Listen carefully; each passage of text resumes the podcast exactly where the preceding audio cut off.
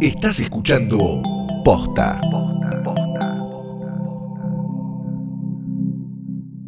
Empiezo yo. Empiezo yo. Estoy buscando algo que le pueda tirar que no genere, digamos, que no le genere dolor, pero sí que le genere molestia. Y no estoy encontrando nada, ¿podés creer? Sería espectacular realmente. Sí, la veo como una, una Lady Gaga, pero dejada la intemperie.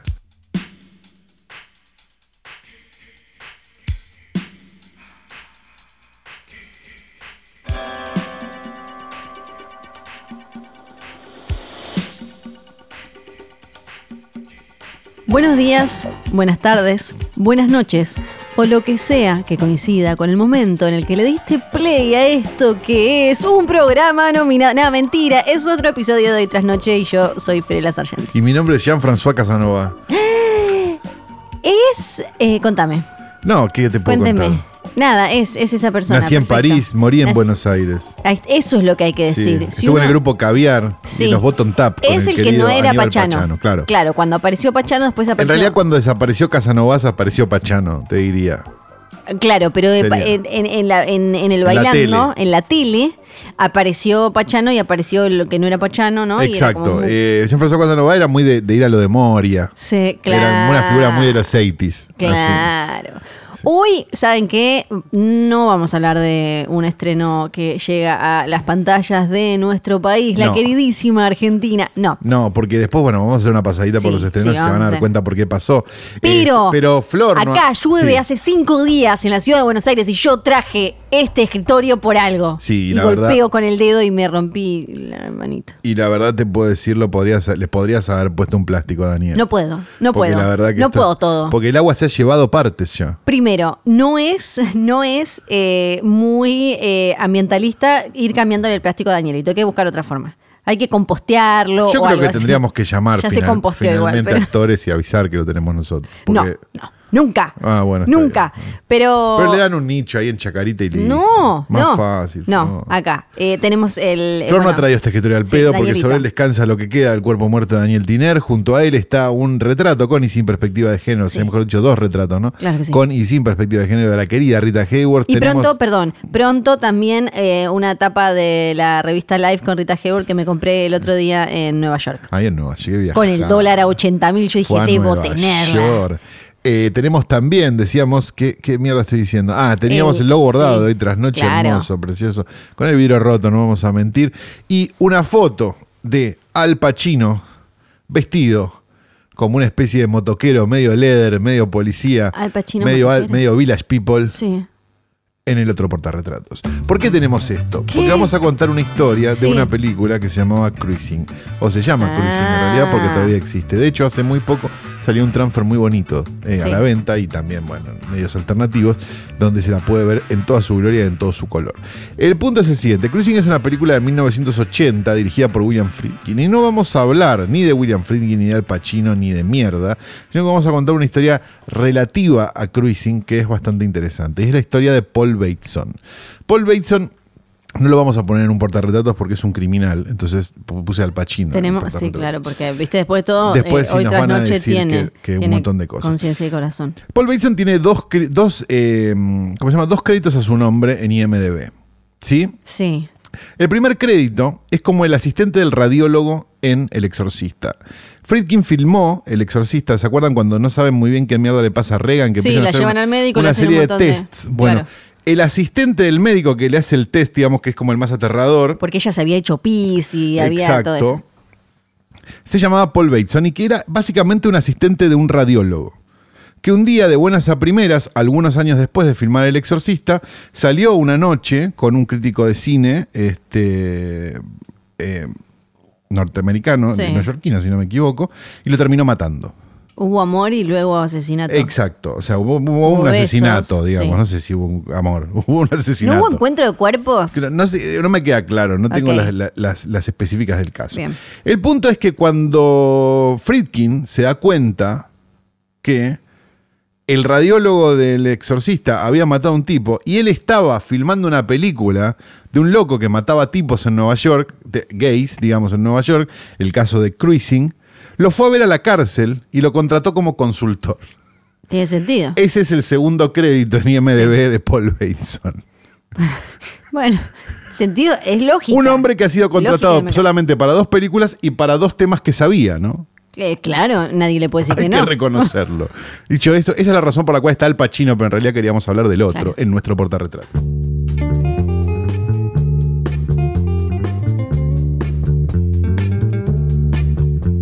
Se estrenó esta semana en Argentina? ¿Qué no se estrenó, Flor? Sí. Esa es la pregunta. ¿no? Todo, no se estrenó. Nada se estrenó. Ah, si hablamos realmente, tenemos uno, dos, ¿Cuatro?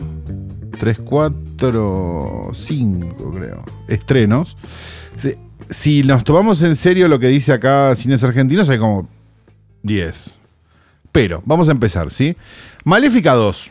No la vi, no tengo idea. de la madre. No es una película que te, te vamos a cubrir nosotros, me parece, ¿no? No, No, no, no. no, no, no.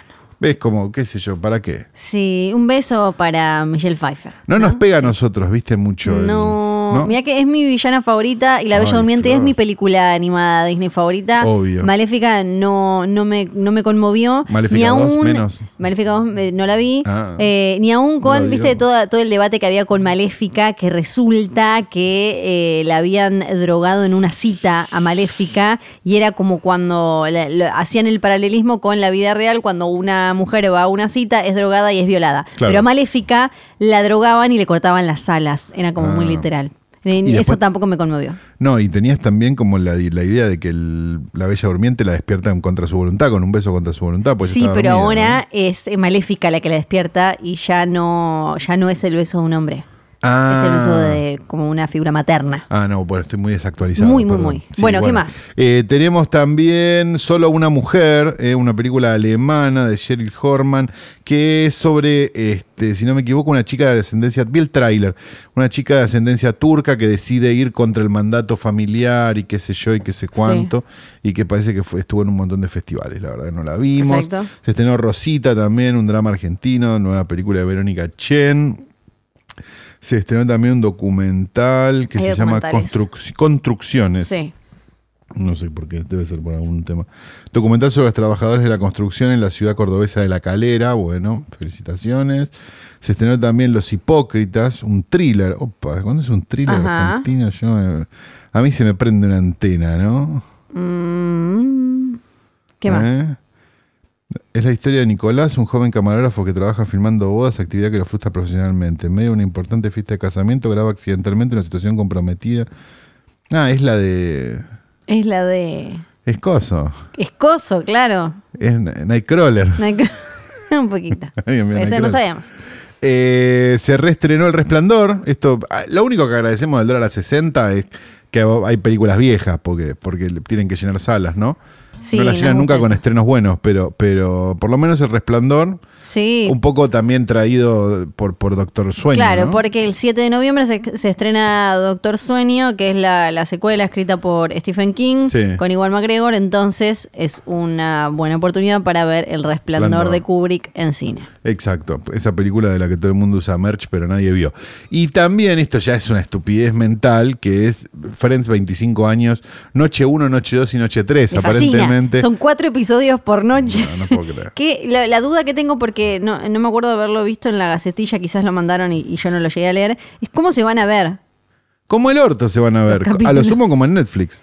Eh, no, A no- lo sumo se sé. van a ver como en Netflix. O sea, está yendo a ver algo que no está diseñado para verse en el cine. Cumple 25 años Está buenísimo. y no está diseñado para... No está diseñado para verse en el cine. O sea, no es algo que tengas que ver tan grande. Claro, digo, ni siquiera es que es tele de ahora, que, que quizás se traspasa... Que puede ser un poco más, claro, no. 4K, bla, lo que sea. Eh, no, debe estar en 4K, eso no es Sí. problema. El problema es que el- el- es algo que no, no, no es un espectáculo que se disfrute tanto no, como yo creo para- que es para, es, es de esas cosas que ahora se usan mucho, acá creo que le encontraron eh, la, la vuelta, que son más como la experiencia comunitaria, la experiencia grupal de ir a ver y seguramente... Se puede hacer con cualquier película esa experiencia, Sí, solo sí, ir al sí, cine. claro, sí. Sí. Bueno, No, porque, porque lo, lo Pero- hacen- te lo cuentan como si fuera una novedad No, la no, experiencia no. comunitaria de sentarse con un montón de me- gente a ver algo. A mí lo que me encantaría es que se hiciera más con, con películas como la gran Rocky Horror, que, que, se, que se había generado, que se generó ese culto. bueno, pero de- pasa acá, lo que pasa es que no pasa en los cines grandes. Sí, pero por, por eso me gustaría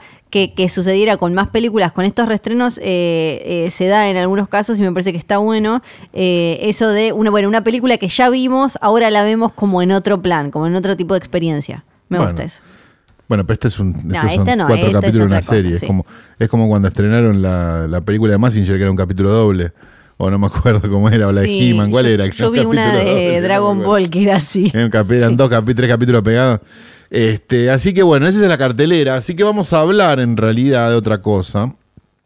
Que es una película que eh, se va a estrenar eventualmente en Argentina, pero supongo que será recién el año que viene.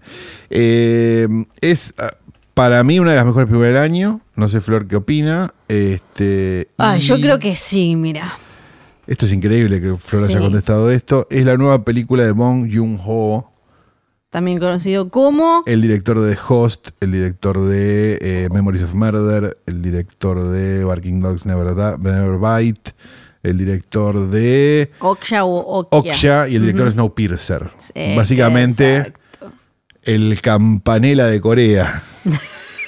No, por pobre hombre. No, digo en el, en el Claro. sentido en el en el sentido, de, el mundo lo ha- exportación. El- mundo lo ha adoptado. Tal cual, sí. Porque, bueno, de campanela también, pero pues la gente no le lee el Twitter en español. ¿no? este. Es tan cierto que no lo puedo creer. Es tan cierto que es verdad. Bueno, decimos esto. Sí. eh, Parasite, sí, la nueva película de Bong Joon-ho, que estuvo en todos lados, estuvo en todos los festivales del mundo, Cannes, Coso, no sé qué, no sé cuánto, y venía diciendo, tenían todo el mundo diciendo, che, boludo, Es esto esta es acá, locura. espectacular. Y la verdad que es espectacular. Yo entré con todos mis prejuicios. O sea, Bueno. no es que tenía uno, tenía una mochila. Tenía Hablemos un, segundo. container. Hablemos, un- tenías una, de mochilero, de, Sí, de prejuicio. sí. Aclaremos una cosa, Flor, digamos, es una persona muy abierta y que le gustan un montón de cosas y, y bueno, y creo que hace, ¿cuándo fue? Black Panther fue en él, Do- 12, dos años. 2018. Hace dos años Flor ya tolera la cultura negra, pero los, ne- los, los- los negros le molestaban, ahora ya no tanto, le molestan mucho los chinos a Flor. Flor tiene un problema de racismo grave con los chinos. Y dicen, eh, son todos iguales, las películas no, se entienden, no. No. tiene gracia y demás. Yo soy una persona que, además de mucho más abierta y, y, por cierto mucho más generosa y genial, este, vengo, vengo bancando esta parada hace muchos años. Eso es verdad. Y hay, me parece, en el cine específicamente coreano, que es en este caso, el surcoreano, si querés, bueno, pero norcoreano casi Es no como, hay. claro. Está Pulgasari, ¿cómo se llamaba? La, sí, Pulgasari era el, el No monstruo sé. gigante.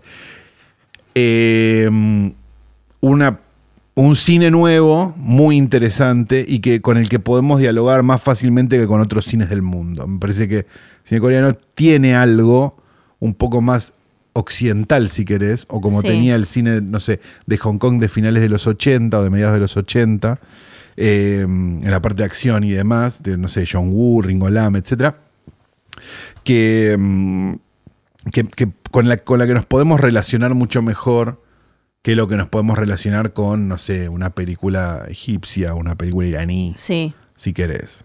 Em, lo que me, me sucede. Se terminó mi análisis. Sí, es todo lo que voy a decir. Es súper fuerte, es súper fuerte. Yo lo, que tengo para decir es que me, al, al principio me comí todos los buzones, todo eso de como, no, la del tren, de los zombies, la de no sé qué.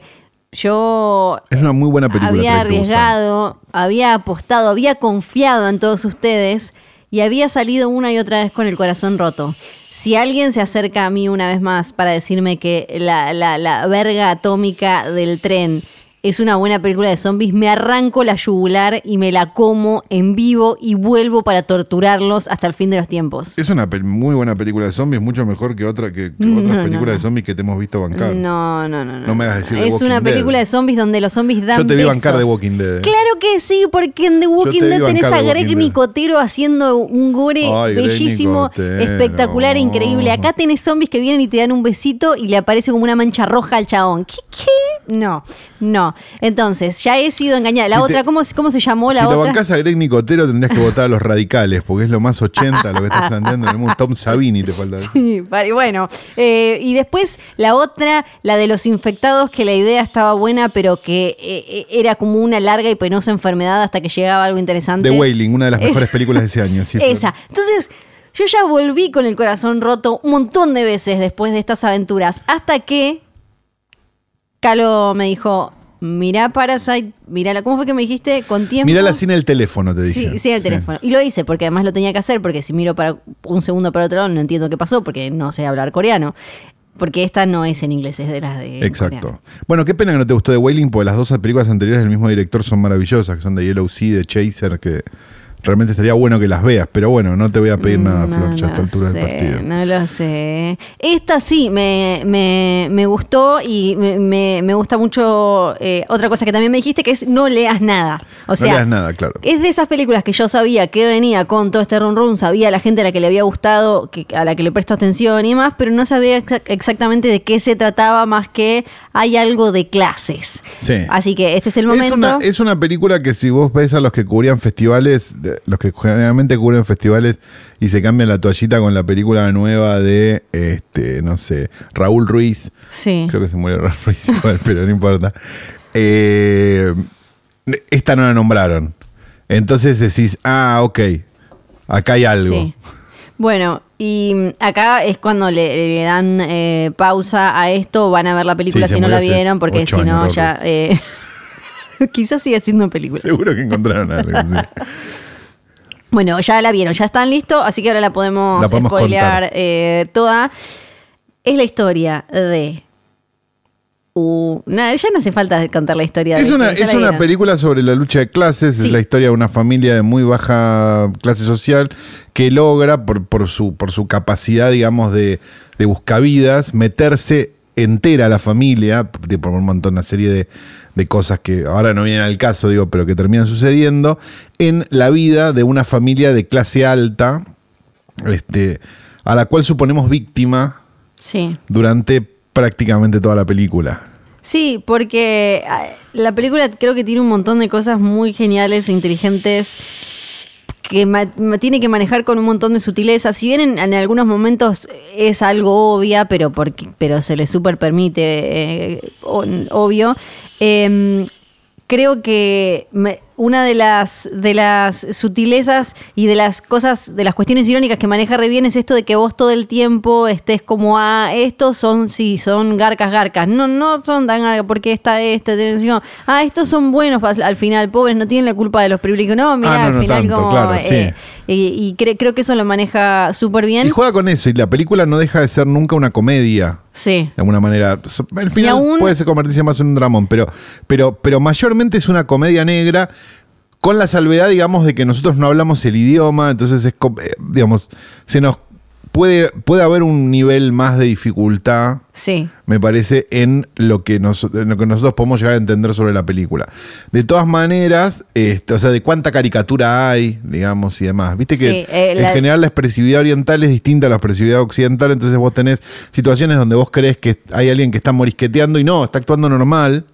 Sí, Porque pero suele pasar eso. eso. Eso eh, en la escena en la que el hijo lo coachea al padre. Es bárbara esa y, que- y escena. que creo que ahí queda también claro como la- las diferentes también formas de gestualidad coreana, porque le dice eso de como poner tus emociones acá, no allá arriba. Y, tiene también, perdón, una- como, Sí. como una forma de contar la historia que es muy buena, porque es muy ágil y es muy, digamos, cómo está contada esa Sí. escena, que en realidad lo En que ningún hace... momento me quise matar como con la otra de los infectados.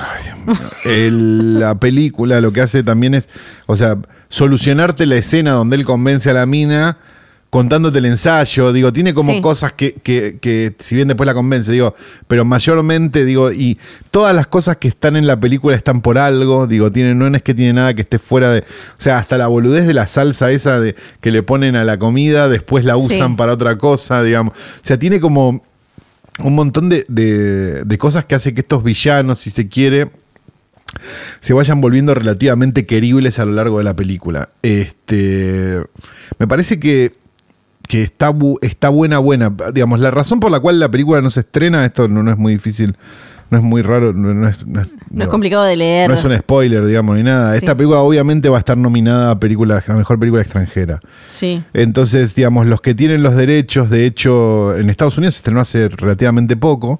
Este, los que tienen los derechos están esperando a que la película sea nominada a película extranjera. Por una Sí. razón muy simple, que es que una película nominada a película extranjera abre un público que esta película naturalmente no tendría. O sea, Parasite es una película que la iríamos a ver nosotros, Sí. digo, porque, porque es nuestro tipo de película, yo. hasta Flor incluso, pero es una película que probablemente el público que va a ver películas, si se quiere, más prestigiosas o lo que sea, no la va a ir a ver per se, a menos que tenga una nominación a película extranjera. Sí. Entonces, eh, ahí es donde me parece que está la, la- la- la cuestión. Eh, o sea, me encantaría verla en cine antes. Digo, la voy a ir a ver al cine cuando salga, pues me parece que esta sí hay que verla en el cine, me parece Sí. que es una linda película para ver en cine.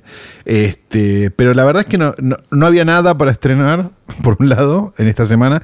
Y por otro lado, también, este, creo que, bueno, vos haces la boludez de las preguntas de Instagram, yo también. Sí. Este, creo que una de cada dos Era- preguntas hablaba de, de Parasite. ¿Cuándo van a hablar de Parasite? Exacto. Entonces, nos parecía que era necesario. O, digamos, si ustedes quieren esperar unos meses y verla en el cine, sería lo ideal. Ahora, si ustedes la- ya la vieron, bueno, acá lo tienen. Sí. Y si la quieren ver ya, ya, ya, bueno, acá la tienen también. Esto, eh, bueno, es medio, es medio como con Midsommar. eh, es básicamente su culpa, manga de piratas del horror, que nos empiezan Sí. a decir, ya la vimos, ya la vimos, ya la vimos. ya la vimos. Ya la vimos cuando no, van a es, hablar. no es un mérito ver una película antes tampoco. ¿eh? No, pero igual sí entiendo que tenés muchas ganas de verla, está ahí en súper buena calidad, de golpe no tenés nada para ver Sí. y te querés dar un Sí. gusto de ver una película que tenés ganas y, y está ahí, es como muy, muy tentador. Igual aclaremos y agreguemos Sí. a la escuelita de hoy tras noche, no es un mérito ver una película antes, el mérito no. es entenderla. Sí, No, porque.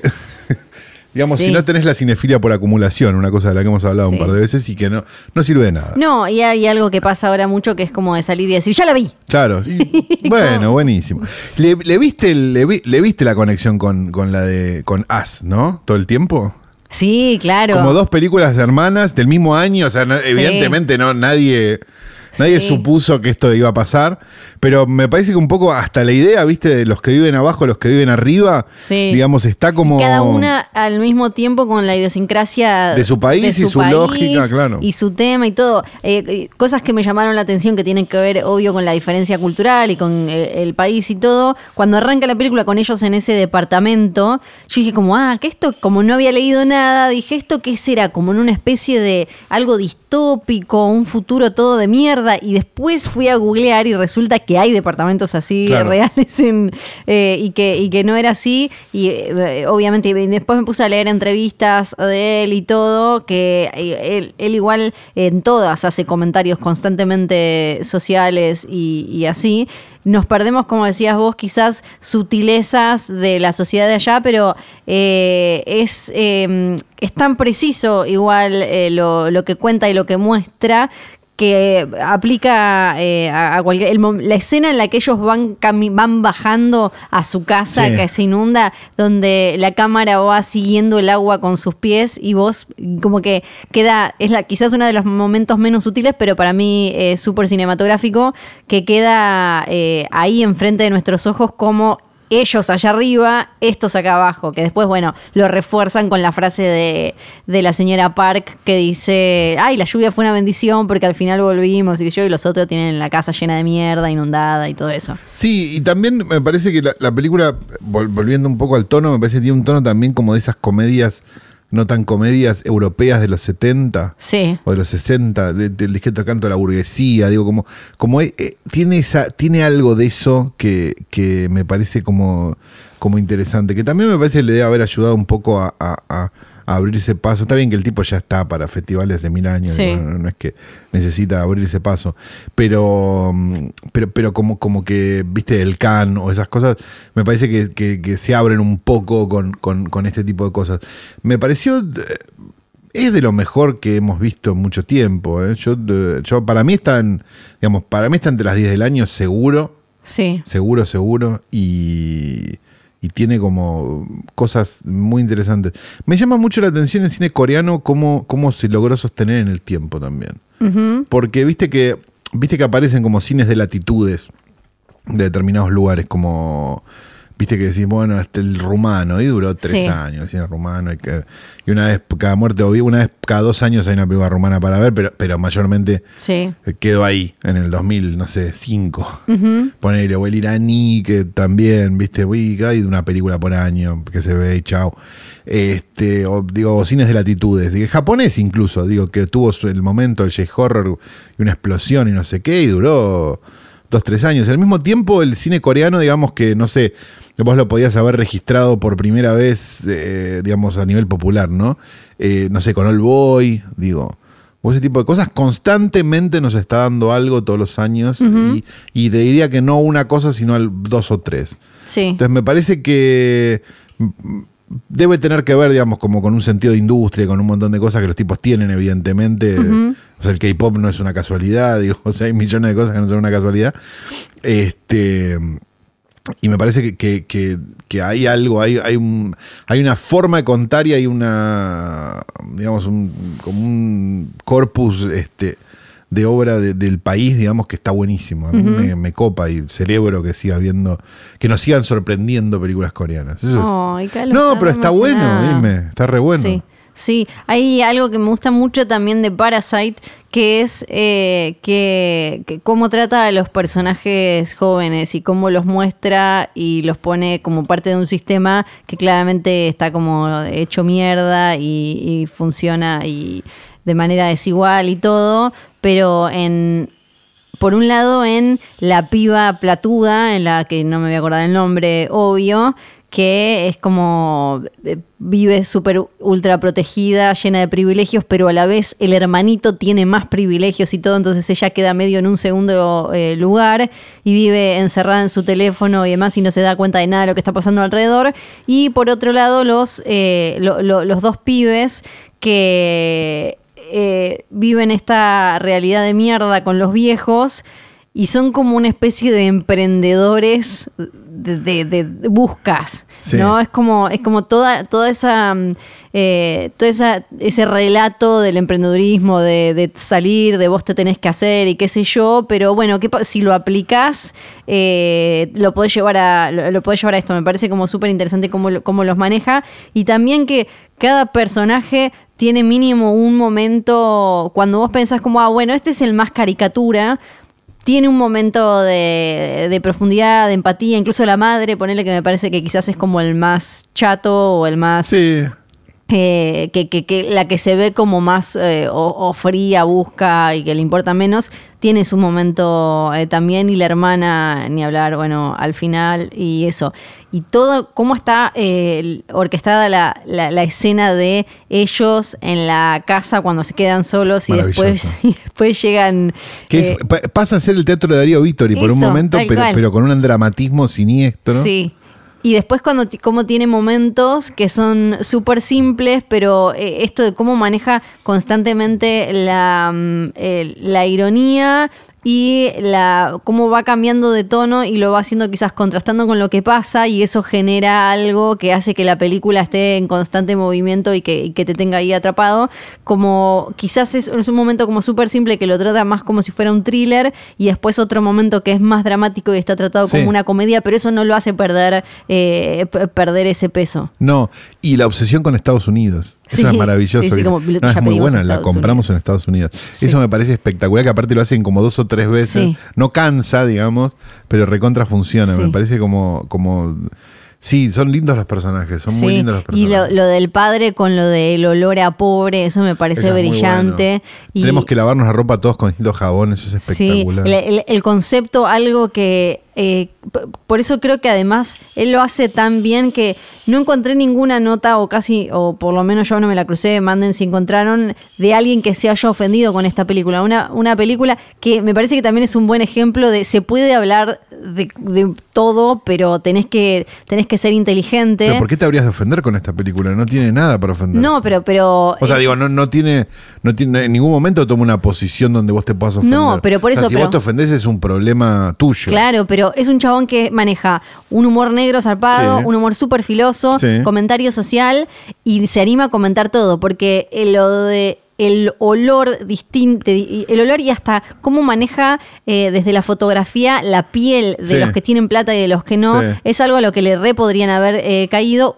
si lo hubiera realizado alguien sin el talento y el laburo de, de este, de este chabón, claro, donde todo es como mucho más grosero y, y ya ahí hay como que le, ves los hilos por todos lados y, y demás. Eh, lo del olor me pareció tremendo porque es súper contundente, es real, lo puedes aplicar a cualquier lugar eh, porque claramente está el olor del barrio eh, trabajador, el olor del barrio de, de clase alta y que el nene se Ahora la racista sos vos, Flor, lo que está diciendo esta Claro. barbaridad sos vos. y que el nene lo diga así y que eso sea lo que al tipo le, le- le dispara todo eso, me pareció brillante y súper sensible. Tiene momentos súper sensibles eh, en la, la película. La charla de ellos cuando en, en ese rato en el que están solos, me, me parece que, que creo que es como el momento quizás donde la película más se expone claramente como es, cuando dicen, eh, si tienes plata es más fácil ser amable. Eh, es como eh, brillante y súper claro. Y eh, cuando el padre también se empieza a preocupar de que habrá sido del otro, del otro chofer, no, seguro que consiguió, que consiguió un mejor trabajo y, y demás. Y la siempre al final, que después queda de, eh, queda de manera ya directamente súper lineal, el enfrentamiento entre pobres contra pobres, trabajadores Claro. contra trabajadores con el otro matrimonio. Sí. Eh, es una maravilla. Mira todo lo que hablé de una película coreana, esto es tu no, culpa. es impresionante, Flora, finalmente. Te pusiste los largos. Oh. Este, estoy muy orgulloso por eso. Eh, vean Parasite, véanla cuando quieran. Véanla ahora, véanla después. O véanla las dos veces. O véanla las dos veces, sería lo ideal, ¿no? Hay una película que cumple 20 años Sí. que... Muchas. Sí, hay un montón. Sí. Qué loco, ¿no? Todas las de 1999 cumplen 20 años. Es como... Es re loco, no me había puesto a pensar. sí. Es impresionante. Pero hay una de la que queremos hablar porque volvió eh, en forma de fichas, no solo porque para, para mí por lo menos es una excelente película, sino también porque se empezó a charlar de qué significa hoy, qué lectura se puede hacer hoy y demás. La película es El Club de la Pelea de David Fincher. Sí, exactamente. Que a 20 años de su estreno está más linda que nunca. No, eh, esto, a ver, esto ya em- está empezando a convertirse en una sección de este programa. Sí. Pero, y dije programa de vuelta. Ay. Porque a veces no podemos creer el estado, de, digamos, de la crítica cultural. No solo el de la Argentina ya hace por lo menos poco 20 como, años. suena un poco Gómez Centurión, ¿no? No, al contrario, es, es todo lo contrario, Sí. justamente. Eh, de la crítica cultural yankee, sobre todo, este, aunque el The Guardian no se queda atrás, este, sobre determinadas películas que suponíamos eran relativamente inobjetables. Sí. En Vice este año, esta semana, hace un par de días nomás, Vice, un medio que uh, lo ubican, ¿no? Supongo. Sí. Este, es ese que le va, eh, les copa ir a cubrir guerras porque es re diver. ¿no? Sí. Este, escribió una nota en defensa de Fight Club. ¿eh? Sí. Como diciendo, leo la bajada, básicamente, traduzco la bajada al mim- a- instantáneamente. 20 años después del icónico, de que el icónico film se estrenara, algunos de los hombres, hombres del mundo se han alineado con él. Claro. Pero mientras las mujeres continúan luchando contra la misoginia y la violencia sexual, todavía hay valor en la película para nosotros. Sí. Es raro. Hay, primero hay que ir como un paso atrás y Sí. es que a Fight Club se la considera eh, de alguna manera en ciertos sectores una especie de Biblia para incels, para estos chabones que son de los eh, men's rights, que están a favor de los derechos del hombre, que Claro, sea lo sí, que eso sea. están vulneradísimos en Que el último claro, tiempo, que sí. están en Reddit, ¿no? Claro. Que viven enojados porque las mujeres no quieren coger con ellos, Claro. votan a Trump, a Bolsonaro y todas esas cosas y, y demás.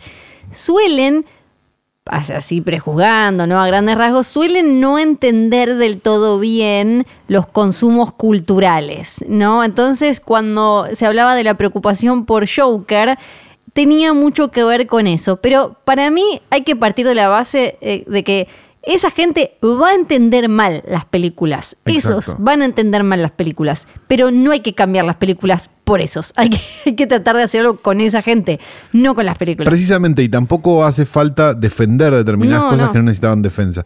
Me parece que hay. eh, yo cua- cuando salió Fight Club, tengo, tengo el recuerdo de, de haberla visto eh, En un mundo- en el 2000. Pre eh, Gemelas. Exactamente. Que era algo completamente. y salir de ver Fight Club y decir, che, esta es la primera película del 2000. Sí. O sea, esta- claro. las películas del 2000 van a ser así. Ujú.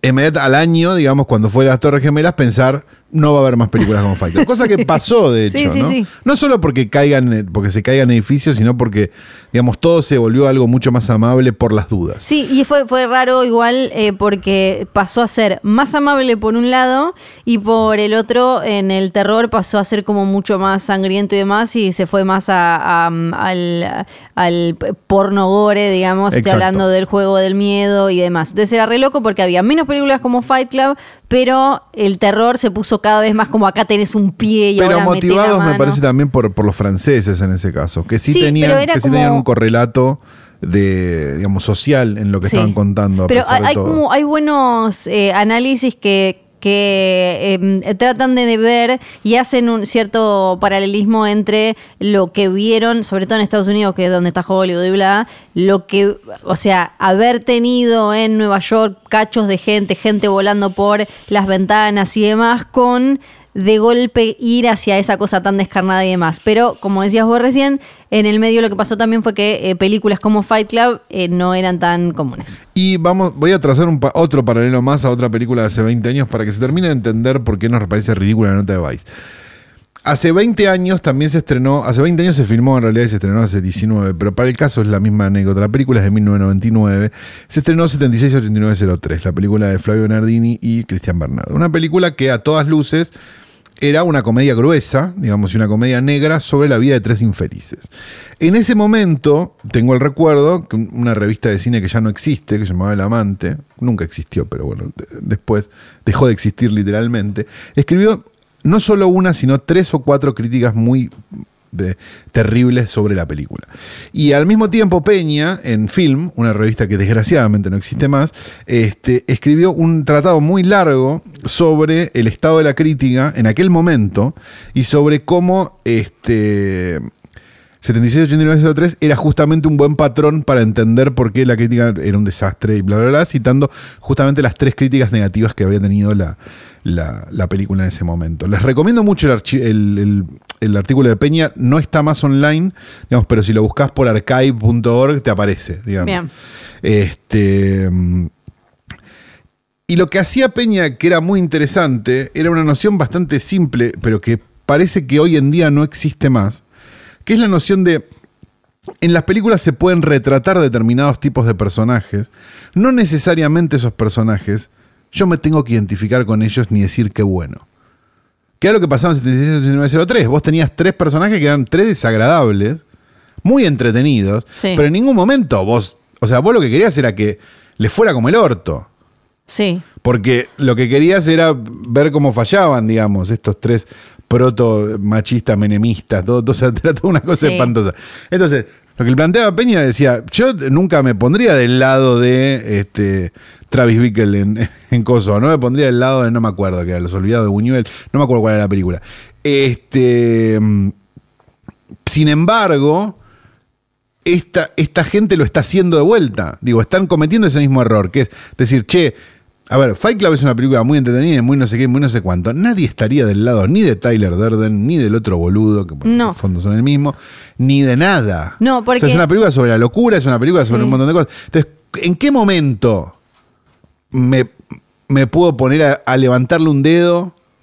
O, a incluso peor que levantarle un dedo, que es decir, ojo, que tiene cosas que. ¿Cómo que tiene cosas? Es bárbara la Sí. película. sí, no, pero me parece que, que lo, lo que pasa acá, eh, con lo que pasa con Fight Club, que es lo que pasa con muchas de estas películas, es, tenés un grupo de gente extremistas, en este caso incels, que la van a entender mal. Porque, Buenísimo. y, y le- y leyeron, incluso es como que eligen que la película termine en un momento, porque lo que hace Fincher con, eh, yo no leí la novela de Chuck Palahniuk, pero por lo menos lo que hace Fincher en, en- en el cine es, te lleva obviamente al principio de la mano del narrador, o sea, de Edward Norton, por decirlo de esa manera, que queda embelesado por toda la filosofía de- del personaje de Brad Pitt, que es en realidad una parte de su imaginación y demás, que es la gracia, porque vos, te, vos atravesás la historia con él, entonces vos también decís como, fa, mirá esto, pero al final, ¿qué, qué entiende él? ¿Qué aprende él? Que estaba mal lo que...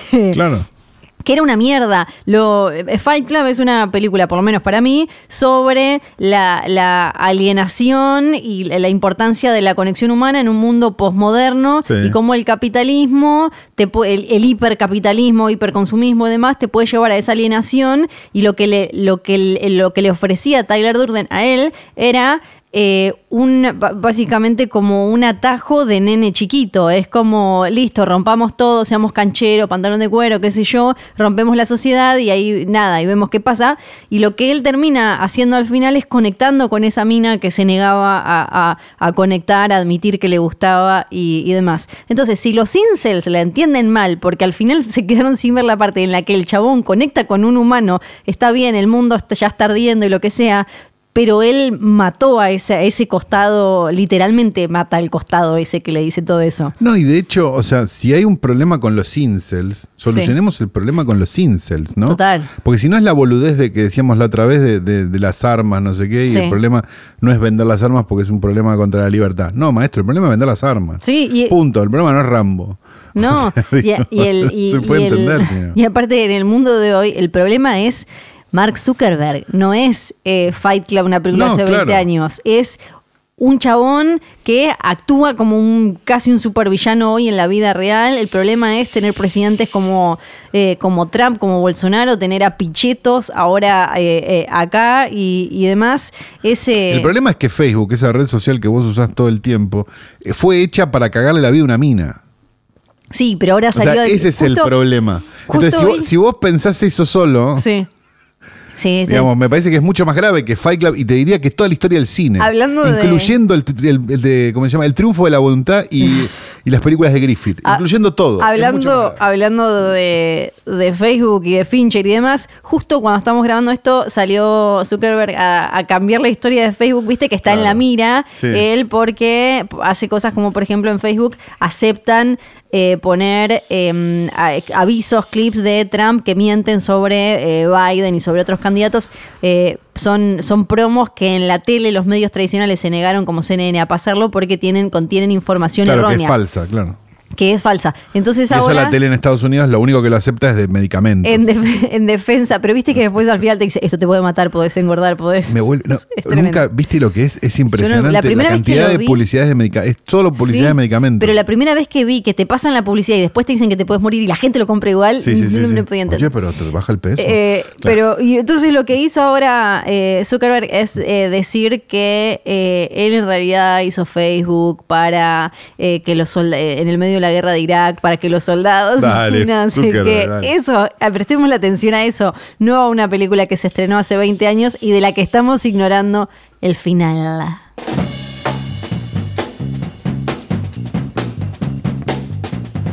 Informa Infobae de hace dos días. Eh, Martínez Davis sueña con dejar un gran legado, como lo hicieron sus antepasados galeses cuando probaron el sur argentino. En octubre de 2017 emprendió la aventura. Ya lleva recorridos más de 20.000 kilómetros a pie y hoy, desde la localidad mexicana de Río Bravo, espera cruzar la frontera de Estados Unidos para seguir rumbo a su destino final. Parece que no tenía la visa el pelotudo. Pero bueno, dejemos de lado eso. Tiene 62 años, arreglaba alambrados y dejó todo para emprender un viaje trascendental. Sueña con unir Tierra del Fuego con Alaska a pie. El tipo no es de, no es de Ushuaia, creo que es de Gaiman o de Chubut, no, no sé de dónde. Es más famoso que Fiore y la Sargenti.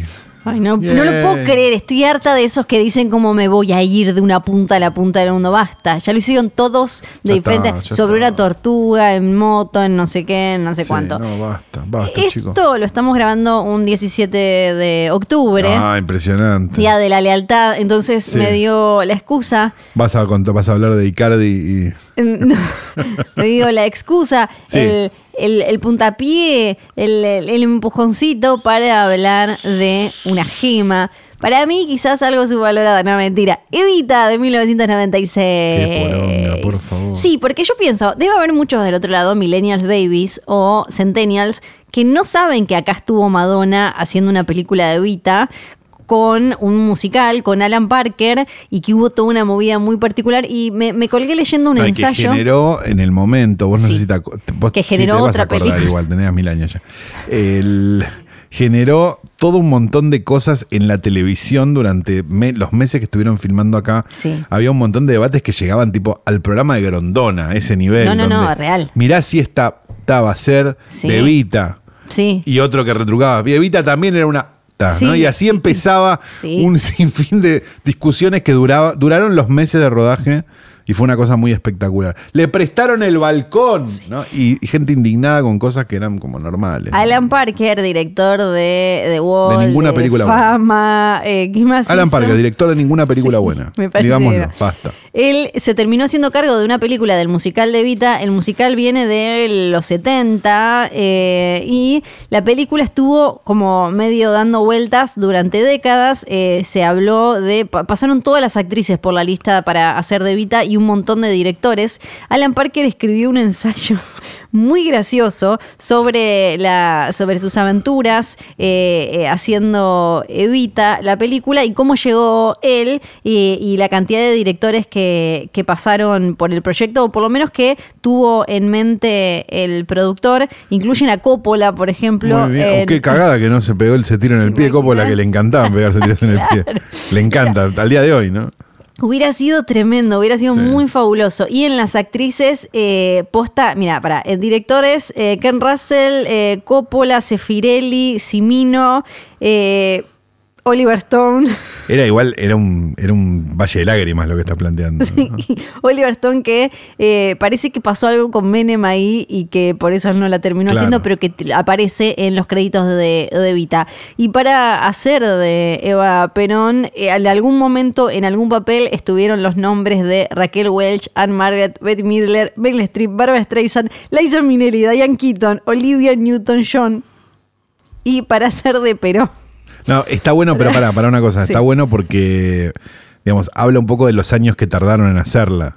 Sí. Porque digo, hay actrices Claro, que. que va- van, claro, van cambiando, no van daban cambiando. los números, claro. Eh, y para hacer de Perón o del Che, no me queda claro, en, eh, según eh, lo que escribió acá Alan Parker, estaban Elton John, John Travolta, Meatloaf, Elliot Gould, Sylvester Stallone, Barry Gibb, Gloria Estefan, Cindy Lauper, María Carey, Jeremy Irons.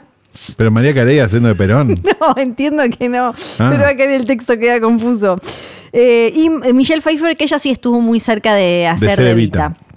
Después, la Recordemos, perdón, que Madonna Sí. venía a ser ve- venía a ser erótica, creo, ¿no? Y de, de sacar el libro ese Sex. Sí, O sea que era, era Madonna era el escándalo más grande sobre la faz de la tierra. La chicholina decía cómo hace. Sí, ¿no? En ese era, momento. era una Madonna eh, así muy, muy tremenda que eh, él la convenció a Madonna mandándole un video de, ahora no me acuerdo exactamente cuál canción es que ella eh, en el video aparece medio como si fueran los 40 y los 50 y entonces le dijeron como, mirá, vos redás porque acá, viste, es como las mismas Claro, décadas. sí, es tu onda, Es tu onda, te va a quedar eh, divino. Una vez que el proyecto entra en marcha, ¿no? Que la película de Vita con Madonna y Antonio Banderas como Che Guevara y Jonathan Price como Perón. Pero era el Che Guevara, El no era el Che más- Guevara, era un personaje que se llamaba Che, sí, ¿no? Era como, exacto, era como una especie de, era un personaje que se llamaba Che, es verdad, sí, eh, que, que- era como un, no sé, un espíritu. Un argentino. era, argentino ¿no? que no sé qué. Yo no, eh, te doy, digo la verdad, Sí. no la vi. No, no voy a mentir. Yo, ¿para, para qué mentir? Yo la no vi, la vi. La vi, eh, la vi cuando salió y después eh, de, de a pedazos. El, Bien, Flor. el personaje de Antonio Banderas, este Che, es como un Pepe Grillo, no sé, es como que le va, va apareciendo, no me acuerdo exactamente qué es, pero eh, lo, lo que queremos recordar acá es todo, como decías vos, lo que pasó, porque como cuenta Alan Price en este ensayo que escribió, fue complicado porque Alan Price dice, la Argentina Argentina, eh, la historia de la Argentina, eh, Alan Parker, perdón, Claro, Jonathan, Price, ah, Alan Parker. Sí, no, no, no, por eso, por eso. Estaba confundido, pero para. Los mezclé los dos. Eh, Alan Parker. ¿Cuál es lo mismo? Es- claro, es exactamente el mismo. Alan Parker dice, bueno, la historia de la Argentina no siempre estuvo dividida, entonces vos agarras un libro y evitas una capa y agarras el otro libro y es una puta yegua del mal. Seguramente si estuvo leyendo los diarios debe haber notado que avanzamos un montón. Claro. Eh, Alan Parker y eh, cuando vienen acá... Era súper ambicioso el rodaje, usaron como 4.000 extras y, una parte que me gusta mucho de su texto es que dice que, que era muy difícil porque una ciudad eh, como Buenos Aires, una capital, eh, el- rodaje fue muy complicado, pero tenían ahí las locaciones reales y demás, que pudieron hacerlo porque por suerte en los domingos los, los porteños se van a las afueras o están en misa. Qué espectacular. en 1996. Y consiguieron, está la historia que, que quizás si son muy jóvenes no la saben, consiguieron el balcón de Casa eh, Rosada después de que, eh, como, como dice, ah, como cuenta eh, Alan Parker, le mandaron el guion supuestamente a Menem y al peronismo, al justicialismo. ¿Cómo es que dice él? Em, ahora no se me fue. Y lo aprobaron una vez que ellos fueron a hablar con, con Menem a Los Olivos, dice, Los Olivos, y ahí hablaron, Madonna contó después que para ella Menem les dio el ok porque le miró el corpiño. Es como... Es muy probable, sí. Es- sí. muy- sounds like Carlos. Sí, otra cosa que me, que me gusta mucho es que además de los 4.000 extras y de eh, toda... Ah, otra cosa que cuenta Alan Parker es que cuando llegan, están llegando así en Buenos Aires y empiezan a ver carteles que decían eh, fuera Madonna. Fuera Madonna y eh, había otro más largo acá. Eh, decía eh, fuera Madonna y el otro era eh, Death to eran muerte a Alan Parker y su fuerza eh, de, eh, y su cómo que se llama fue su grupo de trabajo eh, inglés. Claro, porque encima estaba el problema del, de Malvinas, ¿no? Claro. Que ya no era algo cercano, pero te lo sacan cada vez que pueden. No, Claro. entonces lo que él cuenta es que al principio decían como, uy, mirá, le decían a Madonna, te ponen carteles re lindos. Y él le dijo, no, chicos, esto es como Piece of Madonna, es como les están mandando a cagar. Y yo como, ay, no, qué garrón, nos están mandando a cagar. No. Y ahí empezaron a decir, no, nos están comparando con eh, Malvinas. Y él lo explica como que había de Commandos of the Peronista.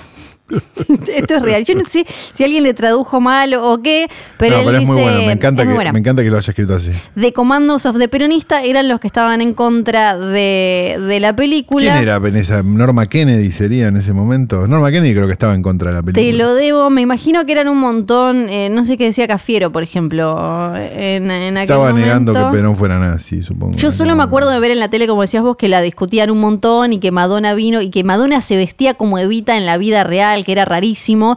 Tie- Tiene, tiene más cambios en la película que Elizabeth Taylor en eh, Cleopatra. Eh, esa cantidad de, de- trajecitos tiene Madonna en, en la película. Y eh, para cerrar, algo que también me gusta mucho de, de Evita es que nos dio otra película de Evita, según Alan Parker, hecha eh, para en realidad como contestarle a, a la suya, que es Eva Perón, la verdadera historia de 1996 también. eh, está protagonizada por Esther Goris Es y. Víctor Laplace con guion de José Pablo Feynman.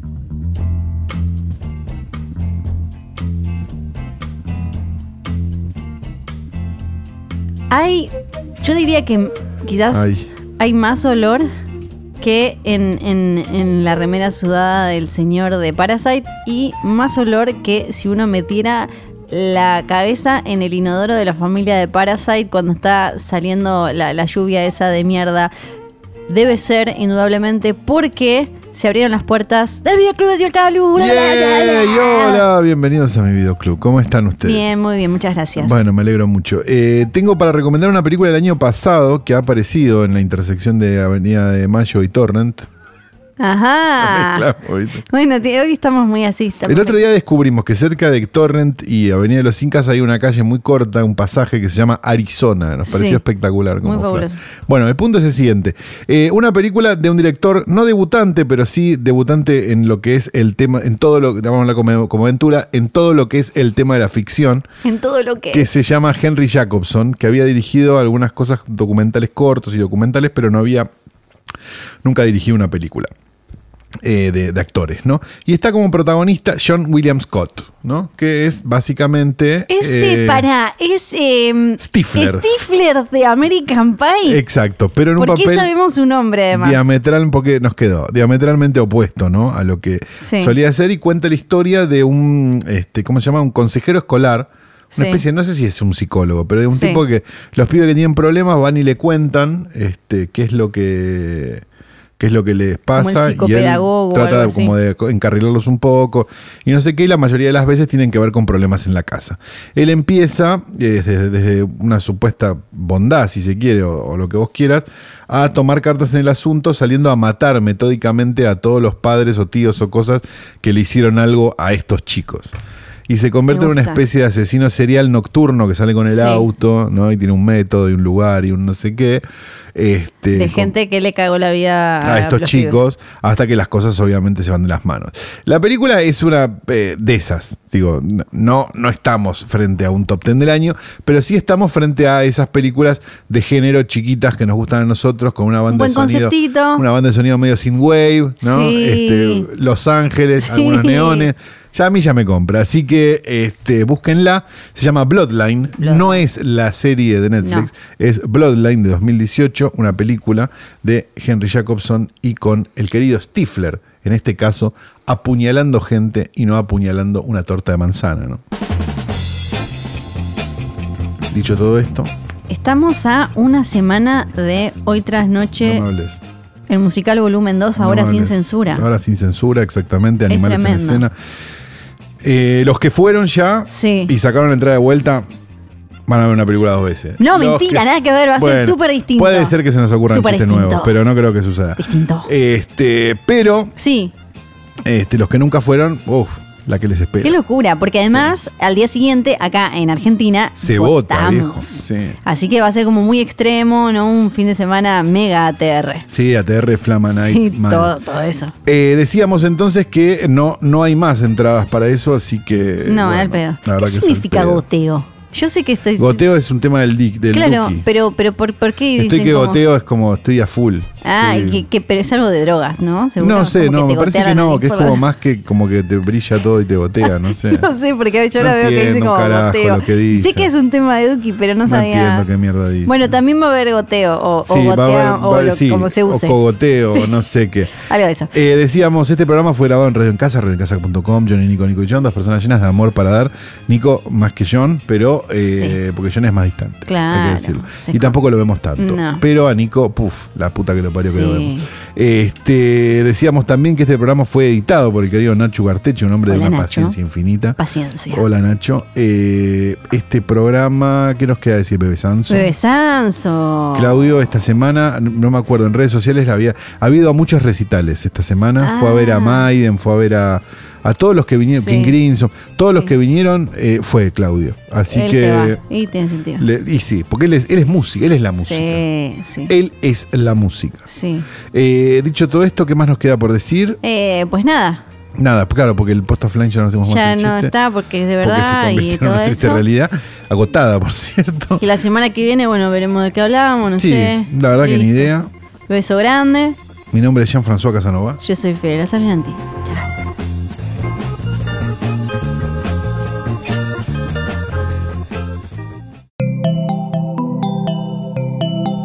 Estás escuchando Posta.